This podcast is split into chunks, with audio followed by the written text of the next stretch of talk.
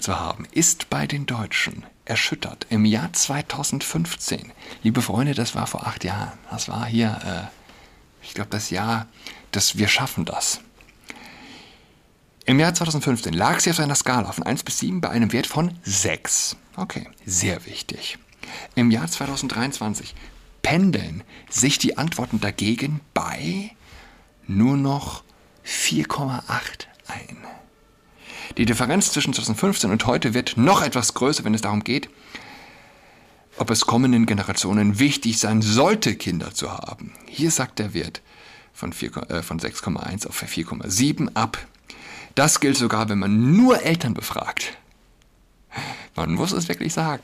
Eltern sind genauso gehirngewaschen wie der Rest der Menschheit ehrlich gesagt, ich habe das nie wirklich glauben können. Corona hat es uns gezeigt, ja, Eltern, die ihre eigenen Kinder unter die FFP2 zwingen, die ihre eigenen Kinder.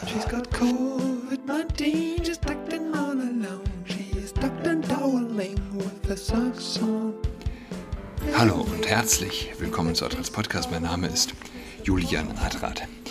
Ähm, so hört euch das an ja, von James Gallagher. Die Welt ist schlecht auf den globalen Absturz bei der Geburt von Kindern vorbereitet, der laut Forschern umwerfende Auswirkungen auf die Gesellschaften haben wird. Sinkende Geburtenraten bedeuten, dass fast jedes Land bis zum Ende des Jahrhunderts eine schrumpfende Bevölkerung haben könnte. Und in 23 Ländern, darunter Spanien und Japan, wird erwartet, dass sich die Bevölkerung bis zum Jahr 2100 halbiert. Äh, kann es daran Zweifel geben? Kann man auch nur ansatzweise daran zweifeln? Ähm, ich hatte das schon mal erwähnt, als ich ähm, letztes Mal zu Hause auf einer Familie, Familienfeier war. Ähm, ja, großes, äh, großes Übereinstimmen bei dem Thema, gibt viel zu viele Menschen auf der Welt. Durchschnittsalter auf dieser Familienfeier äh, 50 plus. Ja. Und ähm, satt und zufrieden redet man darüber, dass es zu viele Menschen auf der Welt gibt und zu viel Hunger. Ich meine, aber klar ist, äh, das Gegenteil ist der Fall. Zu wenig Menschen und äh, noch viel mehr zu wenig kommende Menschen zukünftig. Was sollte denn daran etwas ändern? Plötzlich kinderfreundliche Europäer? Äh, ich meine, wir vergessen, es ist schon das Jahr 2023. Ich bin 32. In meinem unmittelbaren, das heißt unmittelbaren äh, Umfeld, überhaupt, überall, ja, Freunde, äh, Bekannte. Wer hat denn schon Kinder? Hm? Und selbst wenn alle meine Freunde und Bekannte in den nächsten fünf Jahren, meine, also die Freunde und Bekannte, in meinem Alter in den nächsten fünf Jahren Kinder bekämen, sagen wir, sie schwängern jetzt, werden jetzt schwanger, dann sind diese Kinder äh, 20 bis 25 Jahre alt, wenn es das Jahr 2050 heißt.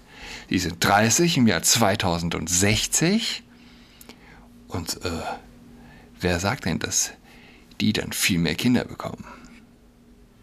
Und es gibt vielleicht keinen fundamentaleren Geisteswechsel als den, der die Menschen dazu gebracht hat, keine Kinder mehr zu bekommen. Und dass sich das nochmal ändert, bedarf ebenfalls eines so krassen äh, Geisteswechsels. Wie 2050 aussehen wird? In unseren privaten familiären Strukturen? Was unsere Altersverteilung angeht, das können wir mit nahezu hundertprozentiger Sicherheit voraussagen. Im besten Falle ja, kommen noch Katastrophen, Krankheit, Krieg etc. dazu, wird ja nochmal weniger, äh, wird ja nochmal dezimiert, die Zahl. Aber also im besten Fall, ja, wir wissen, wie viele Menschen es in 20, 30 Jahren gibt. Warum? Na, weil wir jetzt wissen, wie viele geboren werden. Und äh, ja, in der Regel wissen wir auch, wie alt ein Mensch wird. Und die Frage ist, ist das wirklich, ist es wirklich für einen säkularen Extremisten ein Grund der Freude? Offensichtlich ist es das. Ja? Sie hören äh, geringe Geburtenrate und sie fangen an zu sabbern. Aber eigentlich muss man anfangen zu heulen, wenn man darüber nachdenkt, dass es Menschen gibt, die sich darüber freuen. Nichts zeigt besser. Nichts unterstreicht mehr den Satz. Sie wissen nicht, was sie tun. Auf unsere Gesellschaft übertragen müsste es eigentlich äh, heißen, Herr, vergib ihnen, denn sie wissen nicht, was sie fühlen. Sie wissen nicht, was sie fühlen. Das trifft's, finde ich. Die Länder werden auch dramatisch altern und so viele Menschen werden 80 wie dort geboren werden. Ein Säugling, einen 80-Jährigen. Was ist los? Die Fruchtbarkeitsrate, die durchschnittliche Anzahl der Kinder, die eine Frau zur Welt bringt, sinkt. Sinkt die, Zahl, sinkt die Zahl unter etwa 2000, äh, 2.1, beginnt die äh, Bevölkerungszahl zu sinken. Im Jahr 1950 bekamen Frauen im Laufe ihres Lebens durchschnittlich 4,7 Kinder. Forscher am Institute for Health Metrics and Evaluation der University of Washington zeigten, dass sich die weltweite Geburtenrate im Jahr 2017 auf 2,4 fast halbiert hat und ihre im Lancet veröffentlichte Studie geht davon aus, dass sie bis 2100 unter 1,7 fallen wird. Daher gehen die Forscher davon aus, dass die Zahl der Menschen auf dem Planeten etwa im Jahr 2064 mit 9,7 Milliarden ihren Höhepunkt erreichen wird bevor sie bis zum Ende des Jahrhunderts auf 8,8 Milliarden sinken wird. Das ist eine ziemlich große Sache. Der größte Teil der Welt geht in einen natürlichen Bevölkerungsrückgang über, sagte der Forscher Professor Christopher Murray gegenüber der BBC. Ich denke, es ist unglaublich schwer, das zu verüben. Übrigens, ich lese hier ah, von der BBC das zu durchdenken und zu erkennen, wie gigantisch das ist. Es ist außergewöhnlich. Wir müssen die Gesellschaften neu organisieren. Ich, es hat nichts mit der Spermienzahl oder den üblichen Dingen zu tun, die einem in den Sinn kommen, wenn man über Fruchtbarkeit spricht. Stattdessen wird durch mehr Frauen in Ausbildung und Beruf sowie einen besseren Zugang zu Verhütungsmitteln vorangetrieben, was dazu führt, dass Frauen sich dafür entscheiden, weniger Kinder zu bekommen.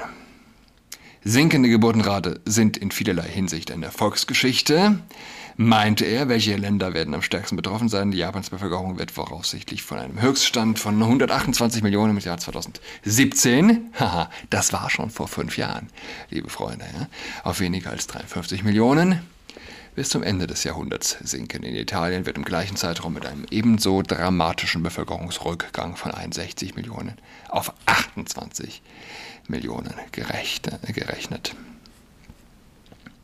Sie sind zwei von 23 Ländern, zu denen auch Spanien, Portugal, Thailand und Südkorea gehören, deren Bevölkerung voraussichtlich mehr als halbiert wird. Das ist umwerfend, sagte mir Professor Christopher Murray, China, das derzeit bevölkerungsreichste Land der Welt, wird voraussichtlich in vier Jahren mit 1,4 Milliarden Einwohnern seinen Höchststand einnehmen, erreichen, bevor es bis 2100 auf 732 äh, Millionen fast halbiert wird.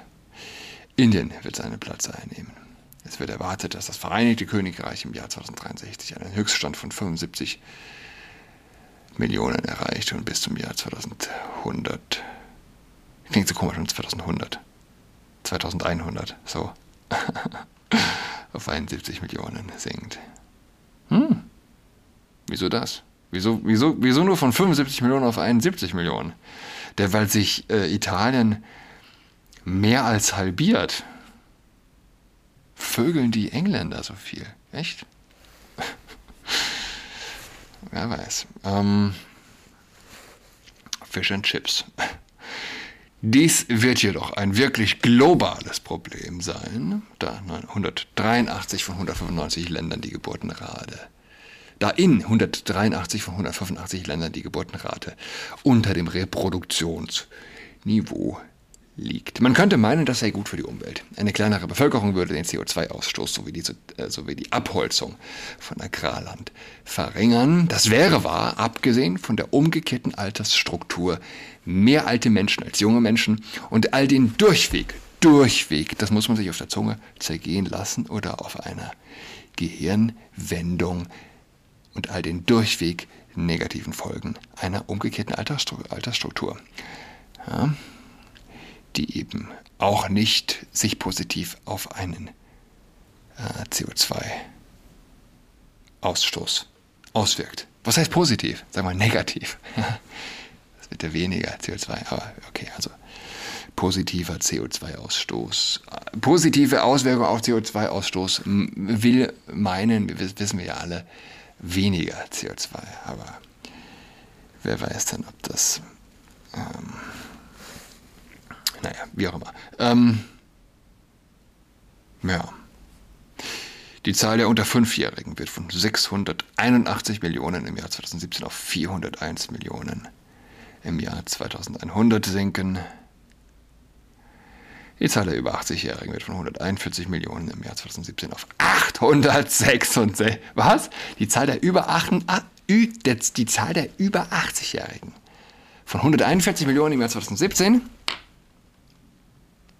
auf 866 Millionen im Jahr 2100. Wow. Es wird enorme soziale Veränderungen bewirken, sagt Murray. Es macht mir Sorgen, weil ich eine achtjährige Tochter habe und ich mich frage, wie die Welt sein wird. Ich habe in einem, einem guten Monat zwei achtjährige Töchter. Was soll ich denn sagen, lieber Murray? Wer zahlt in einer stark alternden Welt Steuern? Wer bezahlt die Gesundheitsversorgung für ältere Menschen? Wer kümmert sich um die Alten? Wird es den Menschen weiterhin möglich sein, sich von der Arbeit zurückzuziehen? So, lasst mich ähm, natürlich sehr still etwas Privates erzählen. Ich habe am Sonntag mit meiner Oma telefoniert. Sie ist gerade an einem äh, dunklen Ort, mehr oder weniger. Sie hat äh, ja, die letzten Jahre sehr genossen. Mein Opa haben sie vor ein paar Jahren, vor rund zehn Jahren, fertig gemacht, ihm eingeredet, er habe einen Tumor, einen Hirnstamm. Er hat auch eigentlich gar keine Lust auf die OP gehabt, aber sie haben ihm das äh, schmackhaft gemacht. Er ging als gesunder alter Mann rein und kam als kranker alter Mann raus. Hat eine ganze Weile dort verbracht. Letztlich war er zu Hause nur noch als Pflegefall. Ah, gut, das ist so. Du bist ein Versuchskaninchen. Ja, vor allem in der Uniklinik, da gibt, du gibst deine Unterschrift auch dafür ab. Letztlich war es embryonales, wie auch immer, Gewebe, unfassbar langsam wachsend, hätte ihn äh, nicht jucken müssen. Mein Opa starb. Meine Oma ist eine lebenslustige Frau. Sie hat die Einsamkeit sehr gequält, wollte nochmal äh, richtig loslegen und tatsächlich hatte sie nach einer Weile einen Freund gefunden und ich will das Sexuelle jetzt hier auch gar nicht thematisieren. Ja, das Sexuelle ist ein großes Thema tatsächlich. Passt auch ein bisschen zu unserem Thema, ja. Ähm, der 700, bald über 700 Millionen über 80-Jährigen. Sex äh, und äh, ja, diese Thematik ist, wird nicht auszu tot zu kriegen sein. so oder so nicht, ja. Egal, geil. So, wie auch immer. Ähm, ja, Anfang, Mitte 20 war das jedenfalls für mich keine Sache, die ich irgendwie leichtfertig hätte ähm, ja, ignorieren, übersehen können. Nicht wertend be, äh, ja, verurteilen können, wie auch immer. Der neue Freund, rüstig, sieben Jahre jünger, meine Oma war immer und ist es immer noch, ist eine gut aussehende Frau, jetzt bald 85. 85, es ist kaum zu glauben. Sie reisen also zusammen und äh, das ist für meine Oma das Größte, alle drei, vier Monate. Eine Kreuzfahrt so eine, oder eine, eine gemeinschaftliche Busfahrt, ja, nicht, nicht, nichts fancy, aber jedenfalls, sie sind gemeinsam auf einem Konzert gewesen ja, vor zwei, drei Monaten, schummrigen Varietätsheld. Fällt also meine Oma auf der Toilette, ja, auf dem Weg zur Toilette, bricht sich den Arm. Und jetzt hat sich wirklich ausgezahlt, dass sie eben diesen Freund hatte, sonst hätte die Family da ganz schön viel Arbeit und Stress mit gehabt. Also wochenlang war sie dann in Pflegefall. Ein Arm völlig nutzlos, dazu die Schmerzen. So, er ist für sie da, rund um die Uhr. Letzte Woche hat er einen Schlaganfall. Kann nicht mehr wirklich reden. Seit einer Weile jetzt im Krankenhaus, wartet auf den Reha-Platz. Meine Oma also wieder fit, was den Arm angeht. Ähm, ja, jetzt ist er außer Gefecht gesetzt. Kreuzfahrt muss abgesagt werden. Was ich eigentlich sagen will. Als ich mit meiner Oma am Sonntag telefoniert habe, hatte sie einen Tag Reha hinter sich. Und eigentlich muss man sagen, unvorstellbar. Der Luxus und das als, ja, äh, alles andere als reiche Schreinerswitwe. Wie gesagt, wenn ich von Kreuzfahrten rede, meine ich nicht im entferntesten irgendwelche krasse, krassen äh, Luxusfahrten. Im Gegenteil. So, was passiert in der Reha? Man massiert hier, hier ein Arzt, da ein Arzt, hier diese Übung, rüber in den Kraftraum, dann zur Massage, dieses und jenes. Es ist wie in Abrahams Schoß gebettet. Ja? Wäre Abraham ein Fitnessstudio, wäre sie, und ein Wellness, Wellness und Fitness, wäre sie hier in Abrahams Schoß gebettet. Und äh, ja, ich habe mir das angehört und mir gedacht, krass, wenn meine Eltern in 20 Jahren in dieses Alter kommen werden. Kaum werden sie diesen Luxus erfahren können, ohne Geld, ohne selbst reich zu sein, ohne selbst quasi äh, mit Geld sich das zu kaufen. Und ich, meine Generation, es grenzt an Geistesgestörtheit, derartiges zu erwarten. Ja? Unfassbar, unfassbar. Ähm, ja, was meine Oma dort aktuell mitnimmt an Betütelung, die einmalig ist, ganz bestimmt in der Geschichte, einmalig. Wir brauchen eine sanfte Landung, argumentiert Professor Murray. Länder, darunter das Vereinigte Königreich, haben die Migration genutzt, um ihre Bevölkerung zu vergrößern. Okay, klar, Migranten haben mehr, ne, um, die um die sinkenden Geburtenraten auszugleichen. Das ist jedoch keine Lösung mehr, sobald die Bevölkerung fast aller Länder schrumpft. Übrigens ist es natürlich letztlich grundsätzlich auch keine Lösung. Grundsätzlich nicht, ja. Es ist völliger Unsinn. Das mag fünf Jahre helfen, aber eine alternde Gesellschaft zu überfremden ist letztlich nicht deren Rettung, kann es gar nicht sein, logischerweise, sondern, sondern deren Gnadenschuss. Wir werden von der Zeit, in der es eine Entscheidung darüber gab, ob die Grenzen geöffnet werden sollen oder nicht, zu einem offenen Wettbewerb um Migranten übergehen, dass nicht genug davon geben wird, sagt Murray. Schweden hat seine Geburtenrate von 1,7 auf 1,9 erhöht, andere Länder die erhebliche. Schweden, die zweitgrößte Stadt, Stadt, Stadt, ja, Stadt Schwedens, Malmö, hat, glaube ich, einen muslimischen Bevölkerungsanteil von 40 Prozent. Aber okay, wir haben unsere Geburtenrate von 1,7 auf 1,9 erhöht. Herzlichen Glückwunsch, Schweden! Singapur hat immer noch eine Geburtenrate von rund 1,3. Die sind besonders keusch. Hm. Ja. Eine Studie besagt, dass Nigeria, nee, es wird erwartet, ein, ein Satz davor, was ist mit Afrika? Es wird erwartet, dass sich die Bevölkerungszahl in der Subsahara bis zum Jahr 2100 auf über drei Milliarden Menschen verdreifachen wird. Und die Studie besagt, dass Nigeria mit einer, Bevölkerung von 791 Millionen das zweitgrößte Land der Welt werden wird. Okay, was rät man seinen Enkelkindern? Weiß nicht. Die Zeit, übrigens, dieser Artikel, der aus dem ich jetzt gelesen habe, der ist zwei Jahre alt oder drei Jahre alt. Ja? Ich habe ihn rumgegoogelt. Ähm, Geburtenkollaps. Denkste, denkste, eine Zeitung berichtete darüber? Natürlich nicht, natürlich nicht. Aber ich gehe heute Morgen aus der Tür und ich habe sie jetzt hier vor mir. Donnerstags kommt die Zeit.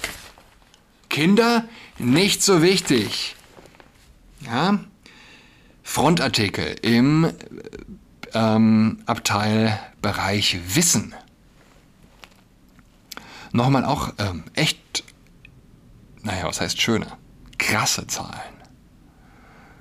Die Vermächtnisstudie kann nicht vorhersagen, wie und warum sich Menschen in Zukunft für oder gegen Elternschaft entscheiden, aber sie gibt Aufschluss über gesellschaftliche Wünsche und Erwartungen, die sich mit Elternschaft verknüpfen. Die Ergebnisse sind damit einzigartig in der Sozialwissenschaft und sie zeigen die Wichtigkeit der eigenen Kinder. Jetzt muss man sich wirklich festhalten. Die Wichtigkeit, eigene Kinder zu haben, ist bei den Deutschen erschüttert. Im Jahr 2015, liebe Freunde, das war vor acht Jahren. Das war hier, äh, ich glaube, das Jahr, dass wir schaffen das. Im Jahr 2015 lag sie auf einer Skala von 1 bis 7 bei einem Wert von 6. Okay, sehr wichtig. Im Jahr 2023 pendeln sich die Antworten dagegen bei nur noch 4,8 ein. Die Differenz zwischen 2015 und heute wird noch etwas größer, wenn es darum geht, ob es kommenden Generationen wichtig sein sollte, Kinder zu haben. Hier sagt der Wert von, äh, von 6,1 auf 4,7 ab. Das gilt sogar, wenn man nur Eltern befragt. Man muss es wirklich sagen. Eltern sind genauso gehirngewaschen wie der Rest der Menschheit. Ehrlich gesagt, ich habe das nie wirklich glauben können. Corona hat es uns gezeigt, ja, Eltern, die ihre eigenen Kinder unter die FFP2 zwingen, ihre eigenen Kinder, ähm, naja, zumindest, ich formuliere es einfach mal vorsichtig, die nicht die geringste Skeptis etwaiger Nebenwirkungen zulassen eines Produkts, das sowohl in der Art als auch logischerweise zeitlich neu ist. Jetzt also fragt man Eltern, nur Eltern, ob es wichtig sein sollte, Kinder zu haben. Ah, ja. Hoffen wir auch nur noch 4,7 auf einer Skala von 1 bis 7. Haare, zum Haare raufen. Ähm, ja, ein toller Artikel. Vielleicht sollte ich den auch mal nochmal ja, lesen. Muss man der Zeit ja letztlich zugutehalten, ja, dass sie es thematisiert. Supi. Die Zahl der erwerbsfähigen Menschen wird in den nächsten 15 Jahren um bis zu 5 Millionen sinken. Jetzt reden wir nur von Deutschland die der über 67-Jährigen um etwa 4 Millionen zunehmen. Jetzt kommen Verwerfungen, sagt Schulz. Denn die Menschen fehlen überall, ob beim Aufbau von Windrädern, ob in Pflegeheimen, Schulen, Krankenhäusern oder beim Paketdienst. Was rät man also seinen Kindern? Vielleicht Nigerianisch lernen. Was spricht man dort? Moment, schauen wir uns an. Was spricht man in Nigeria?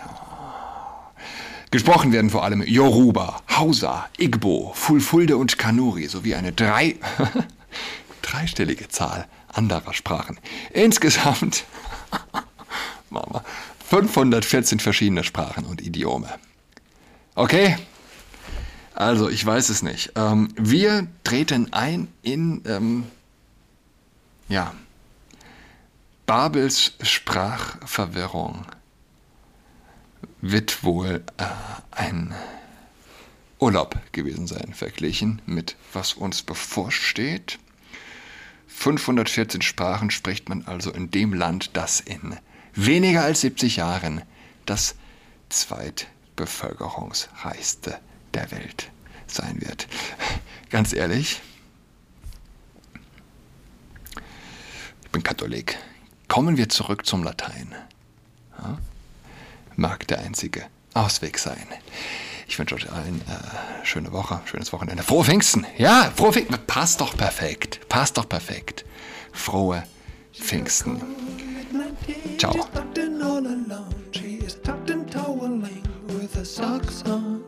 She's got COVID-19, she's tucked in all alone. She's tucked and toweling with a socks on.